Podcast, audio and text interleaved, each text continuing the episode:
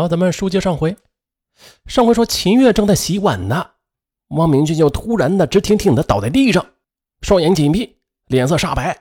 哎呦，秦月吓坏了，他用颤抖的双手试了试他的鼻息，只能感到微弱的出气儿，啊，进的气儿几乎都没了。秦月哭着就拨打了幺二零，他害怕极了，他非常怕汪明俊就这样永远的昏睡过去，怕自己不明不白的惹上麻烦。这样一来的话，这一辈子啊就要毁了。不过万幸的是啊，经过紧急抢救，汪明俊终于那是醒了过来。但是，医生一时之间也诊断不出汪明俊的病。可此时，秦月他只想快点抽身，赶快呀把汪明俊送走。从此以后，谁也不认识谁。见秦月走进病房。汪明俊就歉疚地说：“呃，老婆，对不起啊，吓到你了吧？”说完的想去抓秦月的手，可秦月慌乱的就躲开了。你，你有病？你怎么不对我说呀？汪明俊急忙解释：“哎呀，不是的，我的身体一直很棒的。你看，医生不是也没有检查出什么问题来吗？没什么大病的啊。”可秦月却不这么认为，他觉得这汪明俊呢，就像是一个定时炸弹，随时都可能爆炸。秦月吞吞吐吐地说：“等你好了，还是赶快回家吧。”汪明俊察觉出了秦月的意思，他直摇头：“不，我不回去。”啊，秦月有点急了，站起身来说：“不行，你必须回去。”你要是在这儿出了什么事情的话，我是无法跟你家里人交代的呀。我们还是分开吧。不管汪明俊怎么挽留，秦月还是决然的离开了。三天之后，汪明俊出院了，可是他却再次的找到了秦月，求他回心转意。可是秦月一想到汪明俊发病的样子，他的心里边就直打冷战，你不可能再接受他。无奈之下。秦月只得呃叫来妹妹秦真，这姐妹俩先后商量，先把汪明俊安排在凤泉区交通旅社住下。汪明俊虽然不愿和老婆分开吧，但是他也只能同意先在旅社暂住。二月十九日下午四点多，秦月突然又接到交通旅社老板的电话：“喂，哎，你你赶快来这个凤泉医院的啊！”你朋友出事了，哇！原来呀，当日下午的服务员在打扫房间，突然发现汪明俊仰卧在地，昏迷不醒。工作人员立刻的就拨打了幺二零，将他送往了医院。接到电话之后的秦月瘫倒在地，连忙让妹妹陪他去凤泉医院。凤泉医院接诊之后，由于汪明俊的病因不明，只得向新乡市第二人民医院去求助。医生赶来后，就怀疑啊，这汪明俊应该是肝昏迷。由于病人病情比较严重，必须立刻转到市里的大医院进行治疗。听说要转去市里的大医院进行救治，秦月知道要花很多钱的，他就悄悄地问一位医护人员：“这种病治好的话，大概要花多少钱呢？”医护人员就对他说：“哎呦，不清楚，要等检查之后呢才知道。”这时，妹妹就推了推姐姐的手，问她呀：“姐，你还打算给他治病啊？”秦月摇摇头。妹妹又悄声的在耳边说：“你知道他得了什么病吗？没准是绝症呢，谁知道能不能够治得好呀？花了钱治好也就算了，要是……”治不好，再治出个什么三长两短的话，他的家里人会放过你吗？你想啊，他的人是到你这儿来才生病的，你就是跳进黄河也洗不清了。如果治得半死不活，那你的下半辈子也就搭上了。听妹妹这么一分析，有秦月是更加怕了，拉着妹妹的手，哭着说：“妹妹，那我该怎么办呢？”我该怎么办？我怎么这么倒霉啊？碰上了这样的人。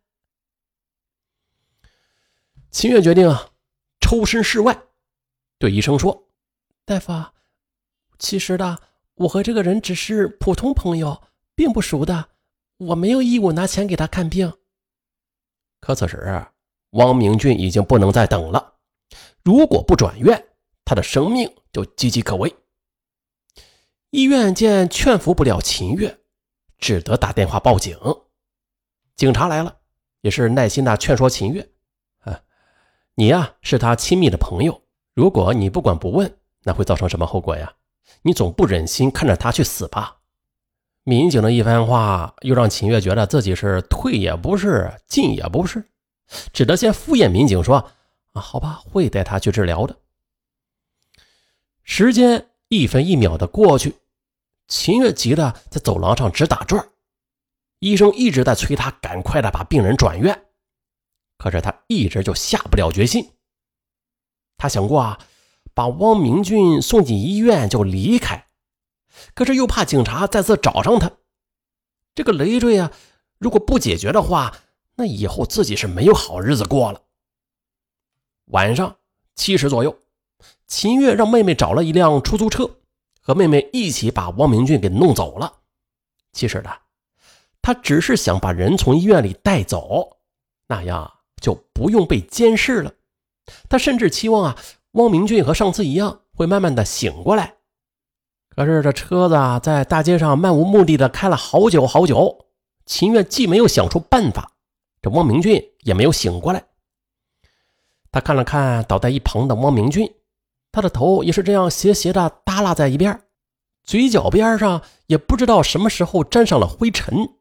秦月一时心软了，从包里掏出餐巾纸擦了几下，也没擦干净。他沮丧的把餐巾纸就丢出了窗外，转过头不再看汪明俊。大约又过了两分钟，秦月一咬牙对司机说：“师傅，去市医院。”可这司机一掉头，他就后悔了。摸了摸包内的存折，那可是他所有的积蓄呀，这点钱也不知道能够支撑多久。想到这儿，他立刻他又对司机说：“先不去医院了，你先开吧。”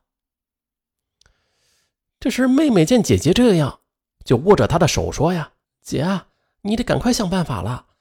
那咱们总不能把他丢到大马路边上吧？”哎，妹妹的话居然就激醒了秦月。对，把他丢掉，没准儿的就会被好心人发现，然后送到医院去抢救了。啊，秦月他自以为想到了一个最适合的地方，就是离他们最近的一个停车场。来到停车场，可是啊，这停车场内是漆黑一片。秦月赶紧让妹妹把汪明俊拖出来。于是两人就把汪明俊放到地上，把他的头靠在了墙上。看着他依然是昏迷不醒的样子，秦月突然的有些不忍。他他正准备找点东西给他盖上呢，可这时呢，刚好又开过来一辆车，他吓得赶紧对妹妹喊：“快跑！”姐妹俩就仓皇的逃走了。地上只留下了奄奄一息的汪明俊。一直被气了十二个小时之后，汪明俊才被人发现，但是已经死亡。法医鉴定为亚急性重型肝炎导致的肝功能衰竭死亡的。当丰泉区的公安分局赶到秦月家里时，得知汪明俊已死，秦月受到了很大的刺激，他拼命的摇头，泪流满面。八月十八日的。凤泉区人民法院以故意伤人罪判处秦月有期徒刑三年，判处秦真有期徒刑三年，缓刑五年。法院认为，这秦月明知被害人病情严重，却仍然的和妹妹秦真将被害人抬出了医院，弃于停车场不管不问，放任被害人一直死亡，其行为在犯罪过程中起到主要作用，应定为主犯。而妹妹秦真听从姐姐的安排，又联系出租车，并且帮助姐姐去丢弃被害人，其行为在犯罪过程中起到辅助作用，应定性为从犯。就这样，二被告属于间接故意杀人。虽然这情节轻微吧，但是已经构成了故意杀人罪。啊，这案子到尾声了。本案中，你看出现了一个新的名词啊，间接杀人。对，以前在其他案子当中，上文应该是没有说过，嗯，类似的间接杀人，也算是长知识了。好，再说一下这个，嗯，本案中这个网婚呐，在网络结婚，不是说不允许啊，其实说白了，网婚就是一种网恋嘛，也算是网恋的一种。即便是网恋，他们也是男女朋友关系啊，也就是一种亲密关系了。就是在这种亲密的关系之下，却弃另外一个。呃，病重的人而不顾，这种行为啊，嗯，就是违背道德的，也是法律所不允许的。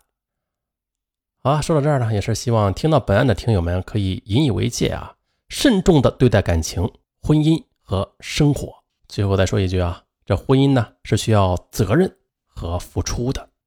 如果你想逃避责任、逃避付出的话，那抱歉了，请你远离婚姻。远离爱情。好了，本案就到这儿，我是尚文，咱们下期再见。